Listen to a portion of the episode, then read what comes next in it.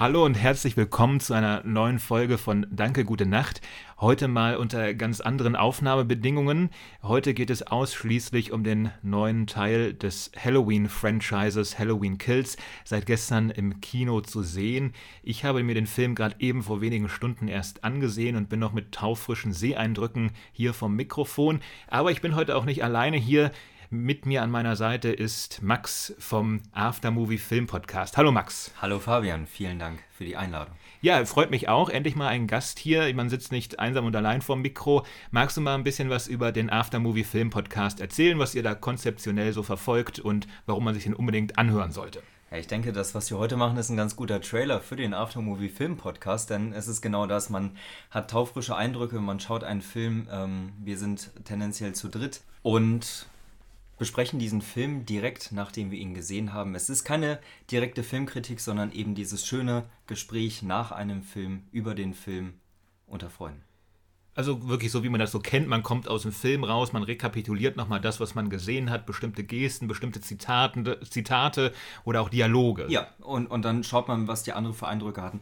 Oft äh, sind wir einer Meinung, manchmal aber auch nicht und das sind dann die äh, besten Gespräche, wie ich finde, um dann zu diskutieren, was diesen Film für die eine Person schlecht und für die andere gut gemacht hat. So kann man es zusammenfassen. Ähm, was war bislang der größte Spalterfilm von allen Filmen, die ihr so besprochen habt? Tatsächlich vor kurzem Dune. Ähm, Ach den was? hatten wir zu zweit aufgenommen. Fanden doch alle toll. Ja, mein, mein Podcast-Kollege nicht. Der ähm, hat es jetzt im Endeffekt, wir, wir konnten da viel fruchtbar drüber sprechen, haben auch im Nachhinein äh, die Folge oft nochmal rekapituliert und ähm, ja, ich fand ihn großartig und er hatte einige Kritikpunkte. Also, falls ihr eine große Spalterfolge hören wollt, Dune. Es ist die alleraktuellste in dem Fall. Äh, ja, im Moment schon. Ja, also einfach beim jeweiligen ähm, Podcast-Hosting-Service bei genau. Spotify und Konsorten Aftermovie Film Podcast eingeben. Aber ich verlinke das natürlich auch immer nochmal in den Show Notes, wie wir es auch sonst hier immer machen bei Danke, gute Nacht. Ähm, vielleicht erstmal vorab, bevor wir uns dem eigentlichen Film so widmen. Du bist ja auch großer Horror-Fan, so wie ich das auch bin. Kannst du vielleicht mal kurz ähm, deine Sozialisation mit Horror erklären? Du magst ja zum Beispiel sehr gern Stephen King, aber äh, wie lange guckst du schon Horror, konsumierst es und was fasziniert dich daran so? Vielleicht kannst du das ein bisschen darlegen. Ich habe früh angefangen, Horror zu lesen. Du sagtest es gerade mit Stephen King. Ich habe es heimlich aus dem Bücherregal meiner Mutter, habe ich Friedhof der Kuscheltiere stibitzt. Mein liebster Stephen King-Roman auch tatsächlich. Meiner bisher auch fast. Äh, mhm. neben S und The Stand mausert sich gerade auch ganz, aber ich bin, ich sitze noch dran, es ist wirklich ja, ein... Ist ja auch 1700 ja. Seiten, ist ja wahnsinnig umfangreich. Das, das, das macht man nicht einfach so ja, ja, als das ist arbeitender Mensch. Genau, ne? ja.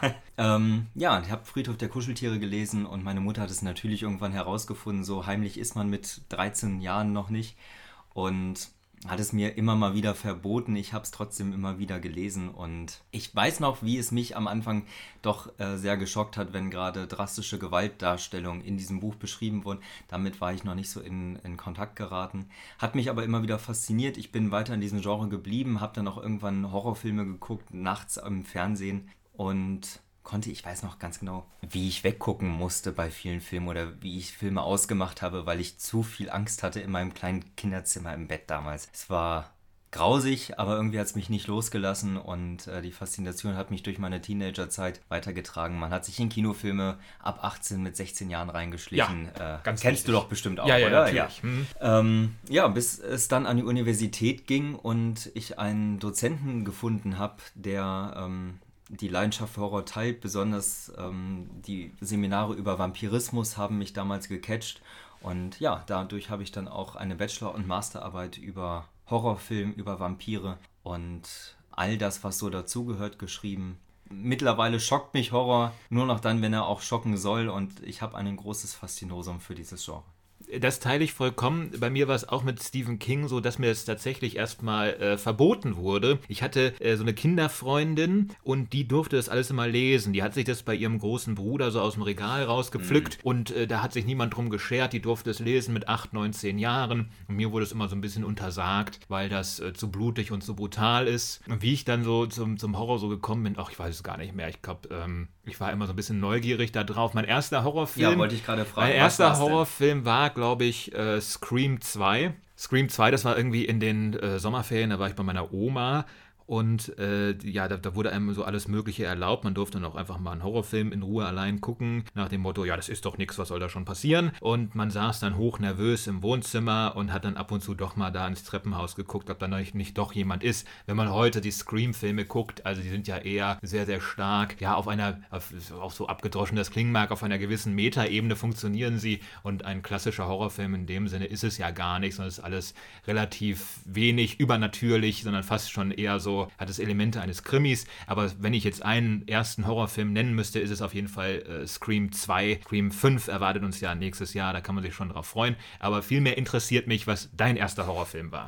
Deep Blue Sea, High Horror. Es gibt diese eine sagenhafte Szene, wo ist es Samuel L. Jackson? Ich der glaube, von dem ja. Hai in, in das Becken gezogen wird, ein großer Jumpscare. Ich habe mich verjagt wie nichts. Ich musste diesen Film, den ich auf VHS damals mit meinem Kumpel geguckt habe, ausmachen. Ähm, und dann mussten wir kurz das Licht anmachen und weiterschauen. Das war Deep Blue Sea und dann ging es weiter mit Dreamcatcher einem Stephen King-Roman nachempfunden. Der Film heutzutage auch wirklich nicht mehr gut. Das ist wirklich ein ganz schlechter Film, aber ich ja. konnte ihn nicht zu Ende gucken. Spielt da jemand mit, den man heute noch kennt? Wahrscheinlich ist es so ein Fernsehfilm. Ja, ja, ja. ist Irgendwer ein Fernsehfilm. Irgendwer spielt da ganz sicher mit. Kann man jetzt googeln, müssen wir auch nicht. Ist es nicht äh, wert. Schaut ihn euch nicht ist, unbedingt ist die Zeit hier, die kostbare Podcast-Zeit ist es nicht wert. Es geht alles vom Gehalt. Genau, so muss man sich das vorstellen. Ja, also äh, eine große Horrorpassion ist bei uns beiden auf jeden Fall vorhanden und ich bin eigentlich am meisten immer Fan von klassischem psychologischem Horror, der natürlich irgendwie auch verstören darf. Also äh, vor allem das moderne Horrorkino von, von Ari Aster ist natürlich im Besonderen hervorzuheben. Hereditary und Midsommar sind moderne Meilensteine des Horrorkinos und ähm, ja, man kann das Faszinosum gar nicht so genau benennen. Also wenn mich jemand fragt, warum guckt man das denn? Das ist ja alles grausam, es fließt Blut, es ist ja mit einem humanistischen Weltbild oftmals gar nicht zu vereinbaren, dass da jemand rumrennt und Menschen tötet, dann, dann kommt man ein bisschen so ins, ins Stottern und dann versucht man es zu erklären und man erzählt eigentlich nur Quatsch. Geht dir das auch immer so? Ja, ja. Gerade wenn Menschen sagen, die Welt ist doch grausam genug, da muss ich mir diese Grausamkeit nicht auch noch auf der Leinwand anschauen, da kann man doch erstmal nicht so viel entgegensetzen, oder? Vielleicht, vielleicht ist es eine Katharsis, sich diese Grausamkeit auf der Leinwand anzugucken, wo man sie in der Realität doch gar nicht wirklich empfinden kann und ähm, eine gewisse Sensationslust, sich das anzuschauen. Es ist, ich habe Spaß am Gruseln, ich habe Spaß an dieser Spannung, weil ja. der nächste Jumpscare kommt und ich habe Spaß daran, wenn diese auch wirklich gut gesetzt sind und äh, nicht äh, inflationär genutzt werden. Hazel Brugger hat das letztens toll zusammengefasst. Äh, sie hat auch eine Podcast-Folge mit ihrem Mann äh, zusammen gemacht. Die gucken beide zusammen wahnsinnig gerne Horrorfilme. Und es ist so ein bisschen wie auf die, auf die Stromleitung packen und mal so gucken, wie arg es ausschlägt. Und wenn es dann so krass wird, kann man sich auch immer noch zurückziehen. Und das ist ja das Gute beim Horror. Man kann sich irgendwie noch das Kissen vor die Augen halten oder die Popcorn-Tüte. Und dann ist die Welt irgendwie auch wieder relativ normal. Und man merkt, wenn man wirklich ein Horrorfan ist, man merkt auch irgendwie so ein bisschen, wie es gemacht ist. Es ist alles mhm. nur Schall und Rauch und mit den echten Ängsten, die man so im Leben hat, die sich auf ganz anderen Ebenen abspielen, hat es eigentlich alles nicht so viel zu tun. Aber dennoch löst es ja gewisse Areale aus. Ne? Also man empfindet jetzt keine echte Angst, aber es ist doch so eine gewisse Ersatzbefriedigung, die dieser Horrorfilm einem dann doch gibt, in einer Zeit, in der wir selten Überlebensängste in unserem Gesellschaftskreis gerade ausstehen müssen. Das ist absolut wahr. Ja, es gibt ja auch immer so ein bisschen äh, die Floskel, der moderne Horrorfilm, so die Horrorfilme, die immer aktuell gedreht werden, reflektieren dann so die Ängste der Zeit oder die, die Bilder, die von Gräueltaten vielleicht kursiert haben. Ich finde das ein bisschen hochgestochen und äh, halte es auch für eine Überinterpretation, weil Slasher-Filme werden immer wieder produziert, es wird alles geremaked und wenn man jetzt immer nur die, die Ängste der aktuellen Zeit nochmal irgendwie umarbeiten und aufarbeiten würde, was soll man denn jetzt für einen Corona-Horror noch drehen? Also die Isolation haben wir alle selber mitgemacht. Vielleicht brauchen wir jetzt Horrorfilme, die eben nicht von der Isolation handeln, sondern vielleicht äh, wie sich im urbanen Raum auf einer gewissen Art abspielen. Also ich bin ganz schrecklich gespannt, wie vielleicht Corona, wenn denn der moderne Horrorfilm so die Ängste nochmal verhandelt, wie das aufgegriffen werden könnte. Ich weiß nicht, ob du da irgendwie eine Prognose hast, bevor wir auch gleich zum eigentlichen Film kommen. Nein, habe ich nicht. Aber da kann man doch direkt mal auf den Herrn Norbert Stresau verweisen, der ähm, sich viel mit den psychoanalytischen Elementen des Horrors auseinandersetzt und da auch darauf eingeht, wie zum Beispiel sowas wie Freitag der 13. oder auch Halloween, die die Ängste der Zeit bzw. die Maßregelungen der Eltern an die Teenager, der Erwachsenen-Generation an die Teenager-Generation irgendwie darstellt und eine Art erhobener Zeigefinger für das vernünftige Verhalten der TeenagerInnen äh, der Zeit ist, die ja zum Beispiel bei Freitag der 13. alle beim Geschlechtsverkehr nicht alle, aber nee, einige. Äh, zu ja. einem großen Teil äh, getötet werden oder eben bei dem Verlassen ihrer ähm, Pflichten Stimmt, ja. ja. es ist ja äh,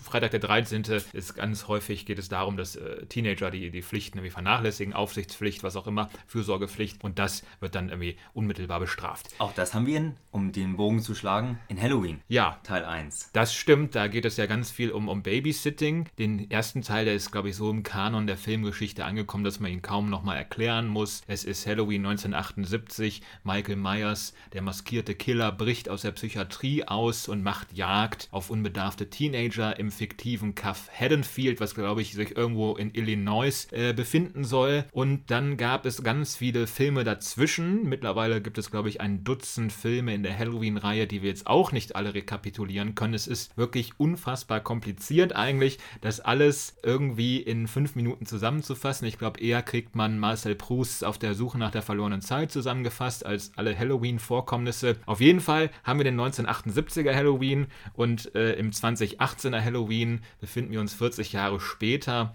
damals eigentlich auch in der Gegenwart und die damals verfolgte Laurie Strode ist zu einer traumatisierten Frau geworden, die sich eigentlich nur darauf vorbereitet, dass Michael Myers, der maskierte Killer, sich wieder auf die Jagd macht nach ihr. Genau, also es gibt dann ein, ein erbitte, erbittertes Duell zwischen Laurie Strode, die vor 40 Jahren Halloween überlebt hat, und Michael Myers. Michael Myers ist wieder zurück in Haddonfield bei Illinois und jetzt haben wir es mit dem Film Halloween Kills zu tun. Kannst du den vielleicht kurz zusammenfassen für die Hörerinnen und Hörer, Max? Nicht, dass ich die ganze Zeit nur darüber spreche. Der, der knüpft ja auch wirklich nahtlos an den 2018er Halloween an. Deutscher und Untertitel übrigens Halloween, stelle dich deinem Schicksal. Nicht zu verwechseln mit Halloween von 1978, Die Nacht des Grauens. Falls man irgendwie griff, äh, griffige Untertitel braucht, um die Filme zu unterscheiden. Da, ist, da ist, die deutsche ähm, Titelsynchro ja immer ganz, ganz weit vorne, schmissige Untertitel. Ja, natürlich. Ja. Das gehört dazu dazu. Jetzt wird geheiratet und jetzt erst recht. Der dritte Teil jetzt demnächst, nächstes Jahr heißt dann Halloween jetzt erst recht. Ja,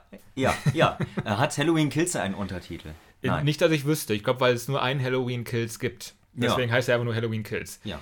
Jetzt haben wir uns ein bisschen verfranst, egal. Also Max, worum geht's in Halloween Kills? Direkter Anschluss, äh, Laurie Strode ist im Krankenhaus mit einer äh, schweren Bauchverletzung. Wir sehen die OP ja nun auch. Äh, es ist alles ganz viel Blut geflossen und ähm, Michael Myers ist nicht wie erwartet im Haus verbrannt. Also im ersten, im Vorgängerteil, das kann man spoilern, wird das Haus in Brand gesetzt. Michael Myers befindet sich im Keller und die ganze Familie Strode, Tochter von Laurie, Enkelin von Laurie, geht davon aus, dass er eigentlich verbrannt sein muss und dem ganzen bösen Treiben wurde der Gar ausgemacht. Aber dem ist nicht so. Denn die Feuerwehr kommt ja. und äh, löscht das Haus und im Keller wird Michael Myers, natürlich im Keller, wo auch sonst, äh, hat sich Michael Myers in äh, einem Waffenwandschrank versteckt, um sich dem Feuer zu entziehen und ist ja sowieso sehr schwer zu töten, dieser gute Herr. Und richtet ein regelrechtes Massaker unter den Feuerwehrmännern an und entkommt und geht wieder auf Streife.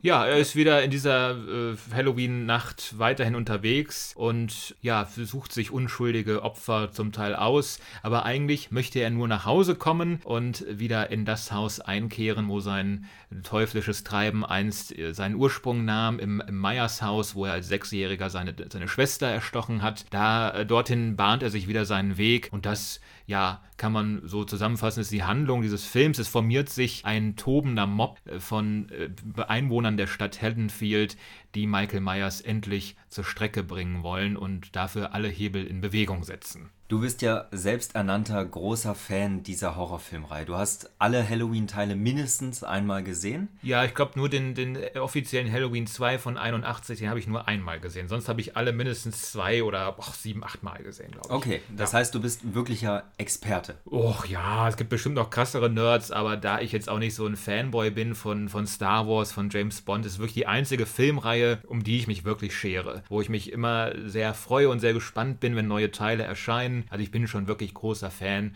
der Halloween-Filme. Ja, das kann man so sagen. Was macht für dich die Faszination dieser Teile aus und in wie fügt sich Halloween Kills in diese Faszination ein? Also meinst du jetzt die, was mich allgemein an der Halloween-Reihe Ja, fasziniert? genau. Ich glaube, in dem Fall ist es schlicht und einfach so, dass hier die Bedrohung, die irgendwie evoziert wird, schon irgendwie auch noch Elemente des Realen hat. Also es gibt natürlich Menschen, die einfach grundlos morden, Amok laufen, was auch immer. Und das kann einem, wenn man sehr viel Pech hat im Leben, leider auch persönlich passieren. Und dadurch, dass es eine gewisse Realität hat, ist es auch wirklich so, so eindrücklich und so spannend. Natürlich gibt es gewisse übernatürliche Elemente bei Halloween und bei, der ganz, bei dem ganzen Mythos, den man rund um Michael Myers erschaffen hat. Aber am Ende des Tages, ja, es ist eine Figur, vor der man durchaus Angst haben kann. Und es ist auch jemand, der schleicht sich an, der hat gewisse, eine gewisse Grazilität, die er an den Tag legt. Es ist nicht so ein grobschlächtiger Bauer wie jetzt Jason in den Freitag der 13. Filme. Es ist ja irgendwie eine völlig lächerliche Figur und an jeglicher Realität vorbei konzipiert und noch unkaputtbarer als Michael Myers, so scheint es zumindest. Und ähm, ja, also wenn man mich fragt, ob ich jetzt Team Jason bin oder Team Michael Myers, bin ich immer für Michael Myers, eben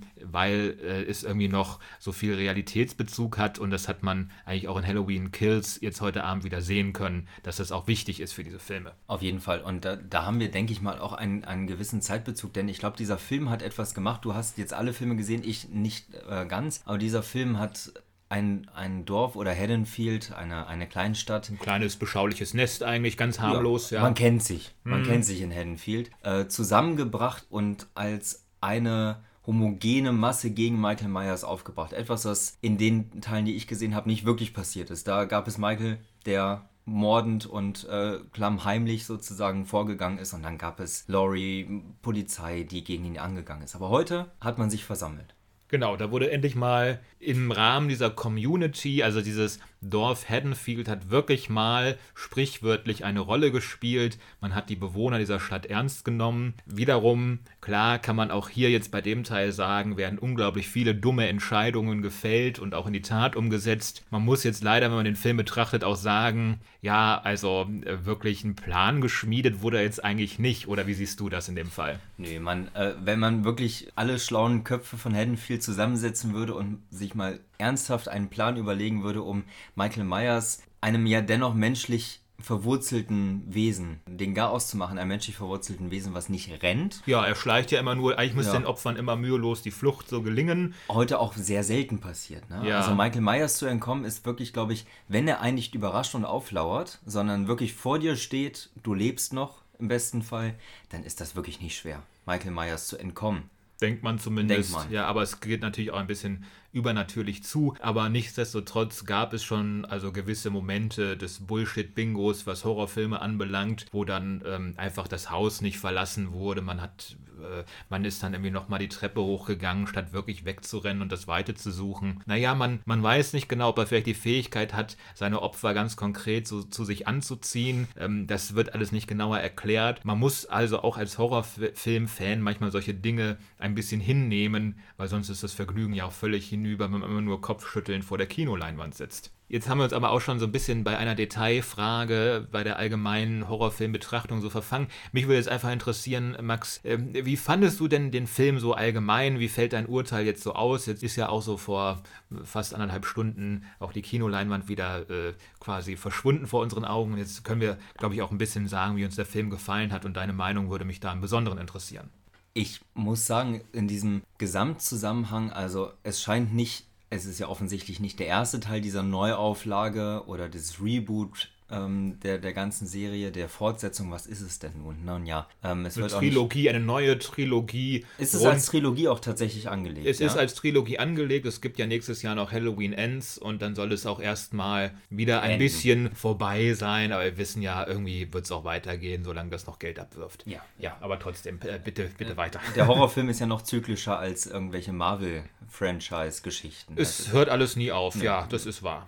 Ähm, und gerade in dieser Position als mittlerer Film dann in dem Fall, hat er mir doch, wenn man diese ganzen Horrorfilm-Logik-Patzerchen mal äh, außen vor lässt, doch ganz gut gefallen. Also ich hatte heute meinen Spaß bei der Kinoleinwand, äh, auf der Kinoleinwand und konnte über teilweise schlechte Drehbuchentscheidungen lachen, konnte mich etwas ekeln vor den Dingen, die mir da gezeigt worden sind, wirklich explizite Todesdarstellungen. Und Michael Myers war heute sehr kreativ, muss ich sagen, äh, und hat auch mit Schallplatten ähm, Liebespaarbilder nachgeahmt. Also insgesamt hatte ich heute Spaß auf der Leinwand und er hat die Essenz der Halloween-Teile doch irgendwie eingefangen und noch was Neues dazu gemacht. Aber was sage ich? Wie ging es dir mit diesem Film?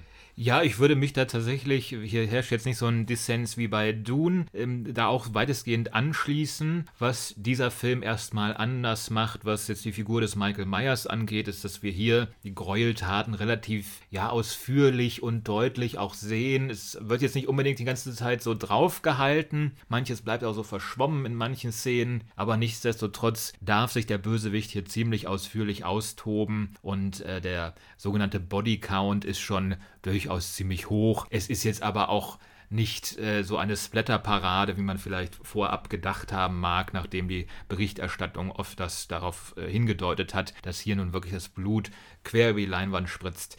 Aber ansonsten, ja, es ist einfach ein guter mittlerer Film. Das ist aber jetzt auch insofern ein Problem für den Regisseur, für David Gordon Green, dass der dritte Teil dann wirklich ein würdiges Finale liefern muss. Und da bin ich noch sehr, sehr gespannt, wie das funktionieren soll. Also Michael Myers ähm, hat natürlich muss diesen zweiten Teil irgendwie auch überleben. Wie er das genau gemacht hat, lassen wir hier mal natürlich aus und wissen es auch gar nicht so genau. Aber was dann jetzt im dritten Teil kommt, ich habe noch gar keine Ahnung. Es könnte ganz, ganz grauenvoll werden, aber vielleicht auch wirklich ein ganz, ganz würdiger Abschluss. Ich glaube auch, äh, Jamie Lee Curtis möchte nur noch ein letztes Mal die Laurie Strode spielen, dann ist es auch gut. Und ähm, wir können nur darauf hoffen, dass es auch dann so sein wird, sonst treten sich die beiden irgendwann noch im Rollator oder im Rollstuhl gegenüber mit 80 oder so. Und auch das ist ja jetzt schon ein Problem der Reihe, dass wir es da eigentlich mit einem relativ alten Mann zu tun haben, der da als Michael Myers oder als The Shape, wie er ja auch genannt wird, durch dieses Dörfchen zieht und dort die Leute terrorisiert.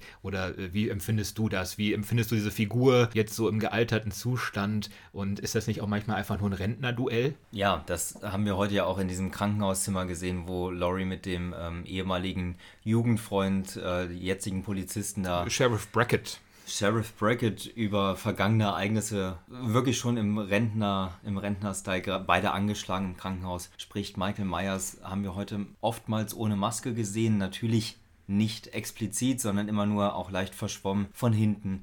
Ähm, das war schon ein alter Mann mit einem Haarkranz. Und ich denke auch, da Jamie Lee Curtis als Produzentin auftritt, wird sie auch versuchen, dem Ganzen als ähm, dritten Teil dann eine schöne, ein schönes rundes Ende und ihrer Figur als Laurie Strode auch ein würdiges Ende zu liefern. Und sie wird ja im nächsten Teil wieder fit sein. Diesen Teil war sie mehr im Hintergrund, mehr im Krankenhaus gezeichnet.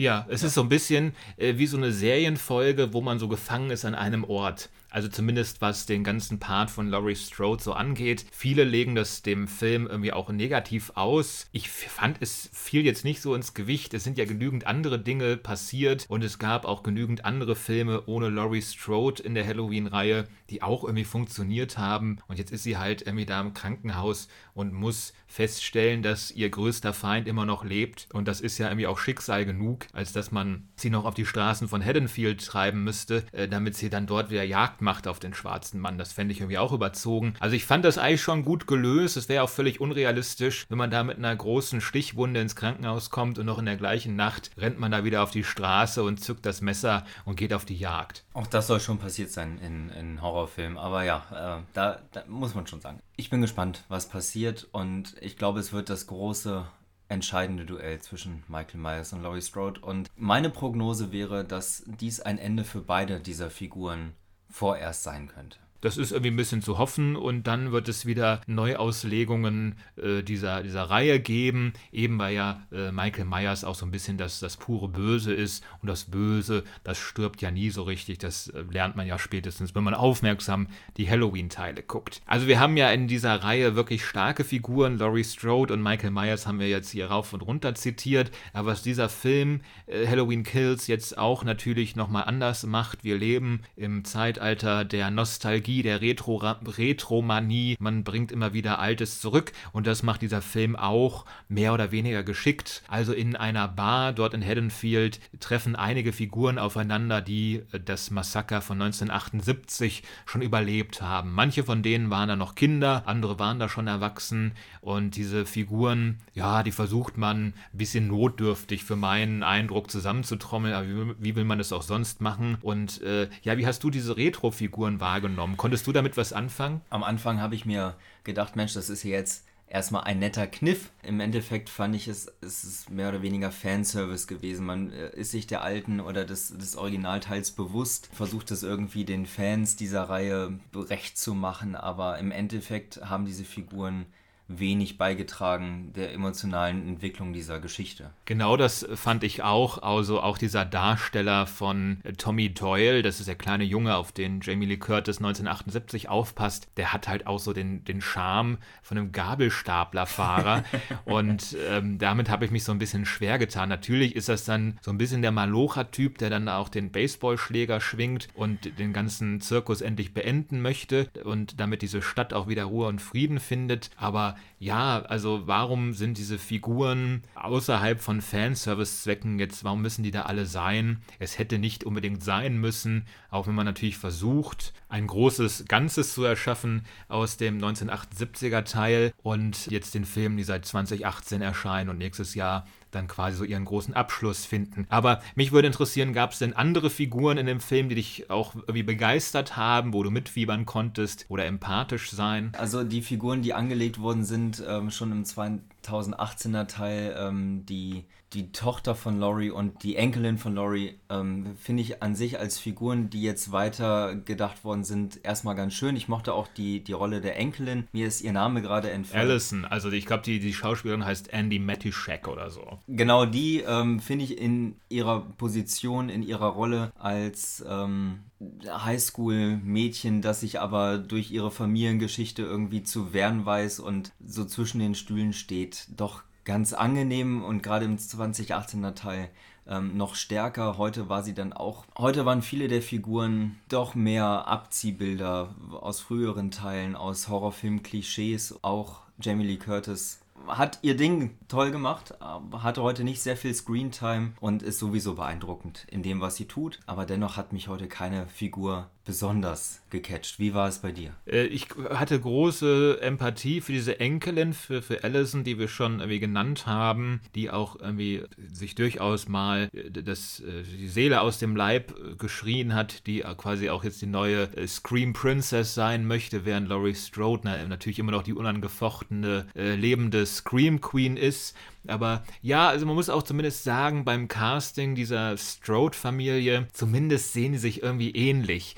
Also wenn man die zu dritt auf der Leinwand sieht, dann glaubt man da auch in dem Moment die Verwandtschaft und das, das funktioniert schon irgendwie vom Casting her. Aber man hat jetzt wirklich für diese ganzen Retro-Figuren, für eine Krankenschwester aus Teil 1, diese ganzen Kinder, ja, das sind halt nicht so unbedingt starke Schauspieler oder Charakterköpfe, die man so bräuchte für, für so eine Produktion.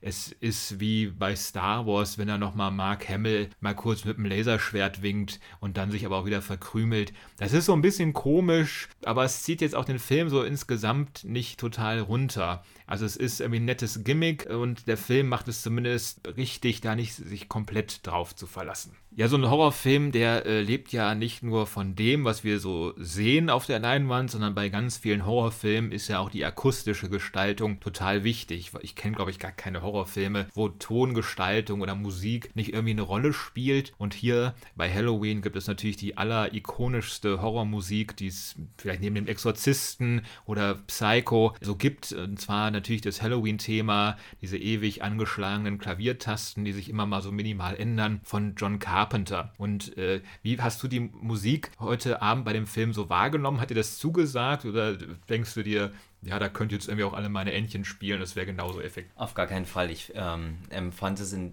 dem Teil sehr, sehr angemessen der, der Historie der Filme. Man, man war sich dem Erbe dieser Filme und äh, der Musik John Carpenters bewusst. Auch da im, im Produzententeam ist ja auch der Herr Polsterer mit äh, vorhanden gewesen. Und man hat doch mit den heutigen aktuellen Stilistiken der Filmmusik, der alten Musik Es ja, dröhnt ja. ein bisschen mehr als 78. Ne? Ja, es ist ordentlich gedröhnt, so Hans Zimmer gedröhnt ist da drunter gelegt.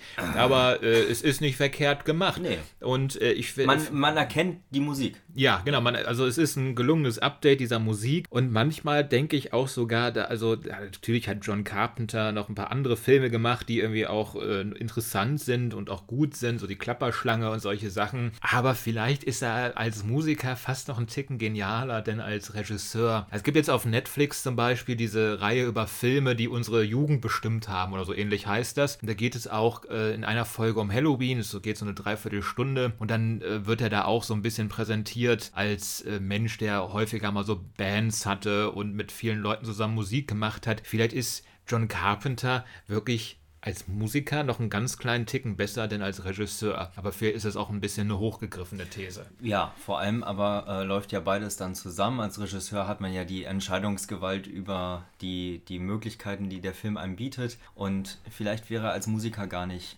und vor allem im Filmgeschäft gar nicht so groß, wäre er nicht auch Regisseur. Also Ja, so er hat jetzt ewig ja, keinen ja. Film mehr gemacht. Der letzte, den er, glaube ich, gemacht hat, war The Ward äh, mit, mit Amber Heard äh, von 2010. Grauenhafter Film, aber ja, natürlich John Carpenter, einer der ganz großen Horrorregisseure und natürlich total entscheidend für das moderne Horrorkino. Äh, Da besteht gar kein Zweifel dran. Weiß nicht, vielleicht können wir ja abschließend einfach sagen, das ist ein gelungener Film.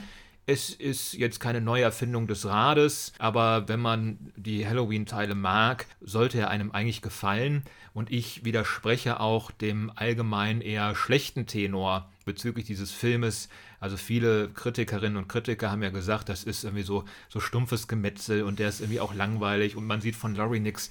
Ich weiß nicht, ich würde da widersprechen, so als Mittelteil, als großes Vorspiel, als Ouvertüre zum hoffentlich großen Finale ist es doch wirklich in Ordnung, oder? Ja, auf jeden Fall. Also stumpfes Gemetzel ist es nicht. Ich denke da, wenn man möchte, kann man da auch noch äh, gesellschaftskritische Tendenzen mit hineindenken. Das werden wir jetzt hier nicht tun. Meinst du mit Gesellschaftskritik die eine Szene, wo noch ein bisschen Applaus eingespielt wurde, beispielsweise? Spoiler Alert. Du, du meinst diese eine sehr explizite Todesszene? Nein, da, darüber spreche ich gerade nicht, sondern es geht dann doch eher um diese Mobbildung, die dann äh, gegen das Fremde, gegen das Böse sich gebildet hat und dann auch einen, einen falschen armen Mann äh, in den Tode getrieben hat. Ähm, das gab es in früheren Teilen, zumindest die, die ich gesehen habe, nicht. Und da, da fand ich schon, wurde eine gewisse Metaebene auf. Also in Teil 4 von 1988, die Rückkehr des Michael Myers, da gibt es zumindest so ein paar Hillbillies, äh, die dann sich zusammenrotten und auf die Jagd gehen. Und es gibt dann auch wieder, oh Wunder, oh Zufall, jemanden, der auch als Michael Myers kostümiert äh, durch Haddonfield läuft und von denen dann erschossen wird. Das ist ja auch ein totaler Logikfehler, weil also äh, niemand verkleidet sich doch freiwillig in Haddonfield als Michael Myers und riskiert dann, dass man da irgendwie für den allergrößten Schrecken sorgt oder Leute total äh, verärgert. Und es gibt ja auch noch äh, Ben Tramer, den alten Schwarm von Laurie Strode, der sich auch so kostümiert mit dieser weißen Maske, den Wuschelhaaren und einem Overall vom Automechaniker. Und dann wird er doch auch überfahren. Also es gibt natürlich klaffende Logiklöcher, auch jetzt wieder hier in diesem Teil. Aber naja, was soll's? naja. Man nimmt's hin, ne? Also Ja. man ist da wirklich dankbarer Horrorfan und solange bestimmte Zutaten souverän abgeliefert werden, dann äh, blickt man da auch drüber hinweg und so ist das bei Halloween Kills auch, oder? Ja, ja. Wir, wir können jetzt nicht den neuen Ari Aster hier erwarten. Aber ich hatte Spaß. Das, das ist als Resümee, ich habe diese Zeit heute im Kino genossen. Gelangweilt habe ich mich da definitiv auch nicht. Also passend zur Halloween-Saison äh, können wir auf jeden Fall hier dazu anraten, sich diesen Film anzugucken. Man versteht ihn auf jeden Fall auch, wenn man den letzten Teil nicht gesehen hat. Und äh, ja, das war quasi erstmal das ganze Gespräch. Also die Folge steht unter dem Motto auf einen Pilz zu Halloween Kills. Wir haben äh, hier nett Bierchen getrunken und ein bisschen ganz unverfänglich über den Film unterhalten. Aber eine abschließende Frage hätte ich noch, lieber Max. Und zwar, hättest du vielleicht einen Horrorfilm zu empfehlen, den nicht jeder kennt, der ein bisschen, ja, unbekannt ist, unterbewertet? Gibt es da eine Empfehlung, die du hier noch absetzen kannst? Da wäre ich doch direkt bei Robert Eggers mit The Witch. Ähm, Robert Eggers kennen vielleicht einige äh, der geneigten ZuhörerInnen dieses Podcasts als Regisseur des ähm, letzten Jahres erschienenen Filmes Der Leuchtturm, letzte, vorletztes Jahr. Ich glaube, der ist sogar von 2019. Ich glaube, der war noch vor Corona. Aber Vor Corona. Ja, ja, ja. Das, das kann gut sein. Ja, Ja. ich war im Kino ohne Maske damals Hm, noch. ja, ja. Ich glaube, ich erinnere mich auch noch dunkel. Und ähm, The Witch ist kein Killfest, es ist kein, kein schneller, actionreicher oder gar tötungsreicher Horrorfilm, sondern es ist ein langsam funktionierender Horrorfilm, der ähm, viel mit dem subtilen Horror, mit dem hintergründlichen Horror arbeitet. Wenn man sich auf diese Zeit einlässt, die man diesen Film schaut, ähm, wird man da sein, sein Grusel erleben. Ja, ich kenne den Film auch und bin äh, auch durchaus begeistert gewesen, als ich den angeguckt habe, weil es wirklich, also es ist ein, ein Slow-Burner quasi wie aus dem Bilderbuch. Es ist jetzt nicht so, dass man da sofort nach fünf Minuten weiß, okay, also da zieht nun irgendwie ein Geist durchs Dorf. Also er spielt natürlich auch im Mittelalter, das sollte man, mhm. glaube ich, nicht unerwähnt lassen.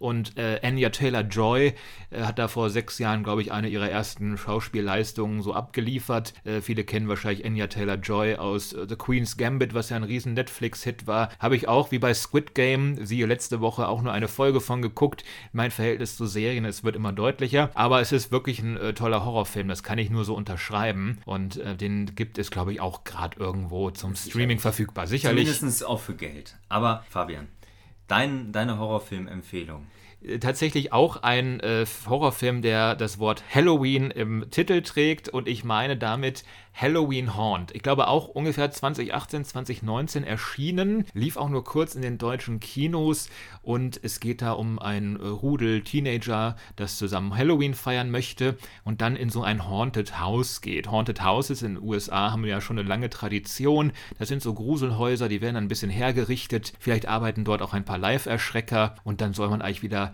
unbescholten dort hinausgehen. Aber dieses Haunted House, in dem dieses äh, Trüppchen an Teenagern landet, ist ist natürlich nochmal besonders tödlich und es äh, sind dort einige fiese Fallen. Und ja, dieser Film gab mir ein bisschen das Feeling wieder zurück, wie es ist, 16, 17 zu sein und sich vielleicht aus der Videothek ja ein paar äh, ab 18 Horrorfilme auszuleihen, die heimlich zu gucken. Also ich hatte da einen, einen Mordspaß dran. Der ist wirklich ein bisschen unterbewertet. Ich weiß nicht, ob da irgendwie mal eine Fortsetzung kommt. Also es war jetzt auch kein großer Hit, aber es ist allemal ein gelungener Erwachsenen-Horrorfilm, der aber auch durchaus noch geeignet ist für ein, für ein Teenie-Publikum. Also ich finde, ein unterbewerteter, durchaus viel, viel zu unbekannter Horrorfilm. Ich weiß nicht, kennst du den Film Halloween Haunt? Nein.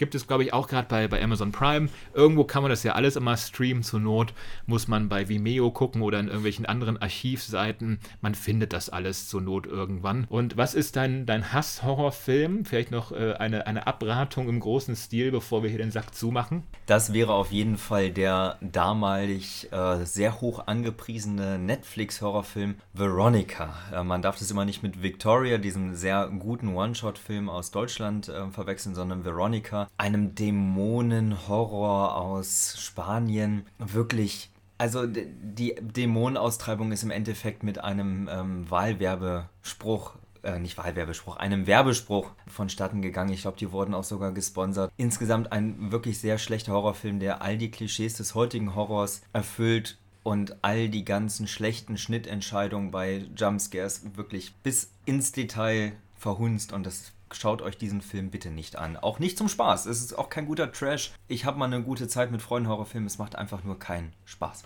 Ja, das kennt man ja heutzutage leider zu Genüge, dass äh, ständig Jumpscares irgendwie herbeigeführt werden müssen. Da hat ja auch James Wan als Horrorfilmregisseur so ein bisschen leider seinen Beitrag zugeleistet, aber er hat ja auch gute Filme gemacht. Ja. Das wollen wir jetzt hier nicht herunterspielen. Meine Anti-Empfehlung, meine absolute Abratung im Horrorgenre ist Black Christmas. Black Christmas ist eigentlich, glaube ich, von 1974 noch vor Halloween einer der ersten Slasher-Filme gewesen. So ein urtypischer Slasher-Film, wo irgendjemand mordend durch die Gegend zieht mit einer dubiosen Begründung dafür. Und davon gab es ein Remake. Ich möchte jetzt gar nicht über den 1974er schlecht reden, den kenne ich nämlich gar nicht, aber vor zwei, drei Jahren auch, ähnlich wie Halloween Haunt, auch vor zwei, drei Jahren erschienen, gab es ein Remake von Black Christmas. Und dieser Film ist handwerklich eine solche Oberkatastrophe. Man merkt wirklich in jeder Minute des Filmes, dass das alles unglaublich schnell gehen musste. Das Drehbuch macht keinen Sinn. Also der Film ist miserabel geschnitten. Also der Schnitt ist ja sowieso total entscheidend bei Filmen. Da könnte man auch ganze so Referate drüber halten. Besonders aber, aber auch beim Horror.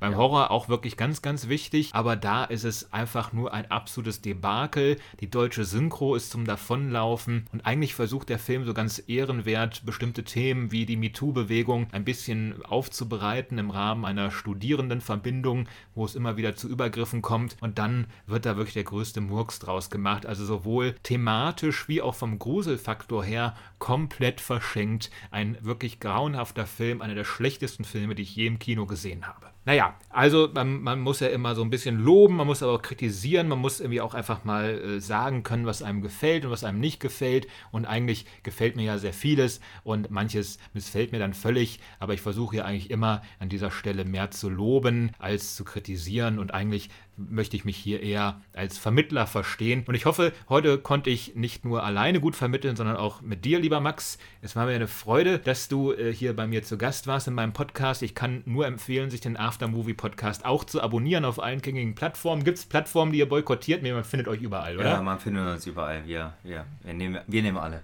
Ihr nehmt alles. Ja. Also es, euch hat auch noch niemand bei, bei Apple Podcast eine miese Bewertung reingedrückt, weil ihr gendert oder irgendwas falsch ausgesprochen habt oder nein, so. Nein, sowas ist doch nicht in unserer Community, auf gar keinen Fall. Ja, die ja. Filmfans, die sind, die sind relativ loyal. Ja, die halten zusammen. Die halten zusammen. Unter Filmfans gibt es nur gute Menschen, das weiß man doch. Ja, natürlich. Ja. Also es gibt auch gar keine toxischen Fandoms nein. oder so. Nein, oder nein. schlechte Kinogänger, ja. das ist nicht vorhanden, nein. aber da im Kino waren ja auch alle wieder tierisch nett und ganz ja. flüsterleise. Ja. Naja, es herrschte halt eine gewisse Partystimmung. Aber, aber das muss doch nicht sein oder? Nicht das, immer. Nee. Aber manchmal, die krasseren Quasselnasen hocken ja dann gerne mal im Arthouse-Kino. Aber naja, das würde jetzt irgendwie auch zu einer soziologischen ja, das, Feldstudie das, das führen. Weit aus, ja. ja, das äh, schweift weit aus. Äh, man hat halt Kinobesuche, da ist alles wunderbar. Und manchmal äh, möchte man eigentlich da äh, wirklich nur allen Leuten sagen, dass sie endlich mal Ruhe geben sollen. Aber naja, ich kann noch gar keinen richtigen Ausblick geben, was nächste Woche so passieren wird, aber es wird auf jeden Fall eine Folge geben. Ähm, dann wird es vielleicht auch wieder äh, eine nette Buchempfehlung geben. Ich kann noch überhaupt gar nicht so richtig einen Ausblick geben. Eigentlich sind auch noch viele andere Sachen passiert. Deutscher Buchpreis wurde vergeben. Es kommt, äh, nee, es kommt jetzt gar nicht, sondern es ist schon der neue Wes Anderson-Film herausgekommen. Ich glaube, über den spreche ich nächste Woche und äh, freue mich auch schon diebisch darauf, mir den bald im Kino angucken zu können. Ganz was anderes als Halloween Kills, aber es ist auch das Schöne an Filmen, dass sie so verschieden sind. Oder siehst du das nicht auch so, Max? Das sehe ich auch so. Also du schätzt auch durchaus das Arthouse-Kino? Ja, aber natürlich. Ich, ich schaue mir nicht nur Halloween Kills an und tatsächlich ist es auch das Arthouse-Kino, was mich dann mehr dazu bewogen hat, über Filme auch nachzudenken. Ja, es hat natürlich beides so seine, seine Reize, seine Vor- und Nachteile, aber äh, man musste das Kino wirklich als Gesamtkomplex irgendwie betrachten. Also sich nur Arthouse-Kino anzugucken, ich fände es irgendwie tierisch öde, oder? Ja, ja. Und sich nur die äh, Blockbuster-Streifen anzuschauen, auch das äh, wäre genauso würde, öde. Ja, würde es ja. irgendwie einschränken. Also ne? Kino ja. als Gesamtkomplex, als Industrie, die sowohl so ganz äh, kultivierte Produkte hervorbringt, wie aber auch etwas für den Massenmarkt. Beides äh, lässt sich ja irgendwie wirklich ausführlich äh, analysieren und macht einfach oft einen großen Spaß, sich anzusehen. Und deshalb muss man dem Kino einfach treu bleiben. Ja, und der Spaß am Kino darf nicht vergessen. Ja, ja. das ist das Allerwichtigste. Man muss einfach Spaß daran haben, sich in so einen dunklen Raum hineinzusetzen und äh, ein bisschen alles zu vergessen. Es ist ja wirklich eine Geste, der man sich von der Welt so abwendet. Das ist wirklich schön am Kino. Wie auch immer, wir machen hier den Sack zu. Das haben wir schon quasi so abgesprochen. Und äh, wir machen den Sack zu. Ja, und, und, und schlagen nochmal richtig drauf und dann machen wir nochmal zu. Und dann schlagen wir nochmal richtig ja. drauf, machen nochmal zu, genau. Und ähm, dementsprechend, da du heute mein Gast bist, darfst du natürlich auch hier die letzten Worte äh, sprechen und die übliche Catchphrase, nach der dieser Podcast auch benannt ist. Also bis nächste Woche und danke, gute Nacht.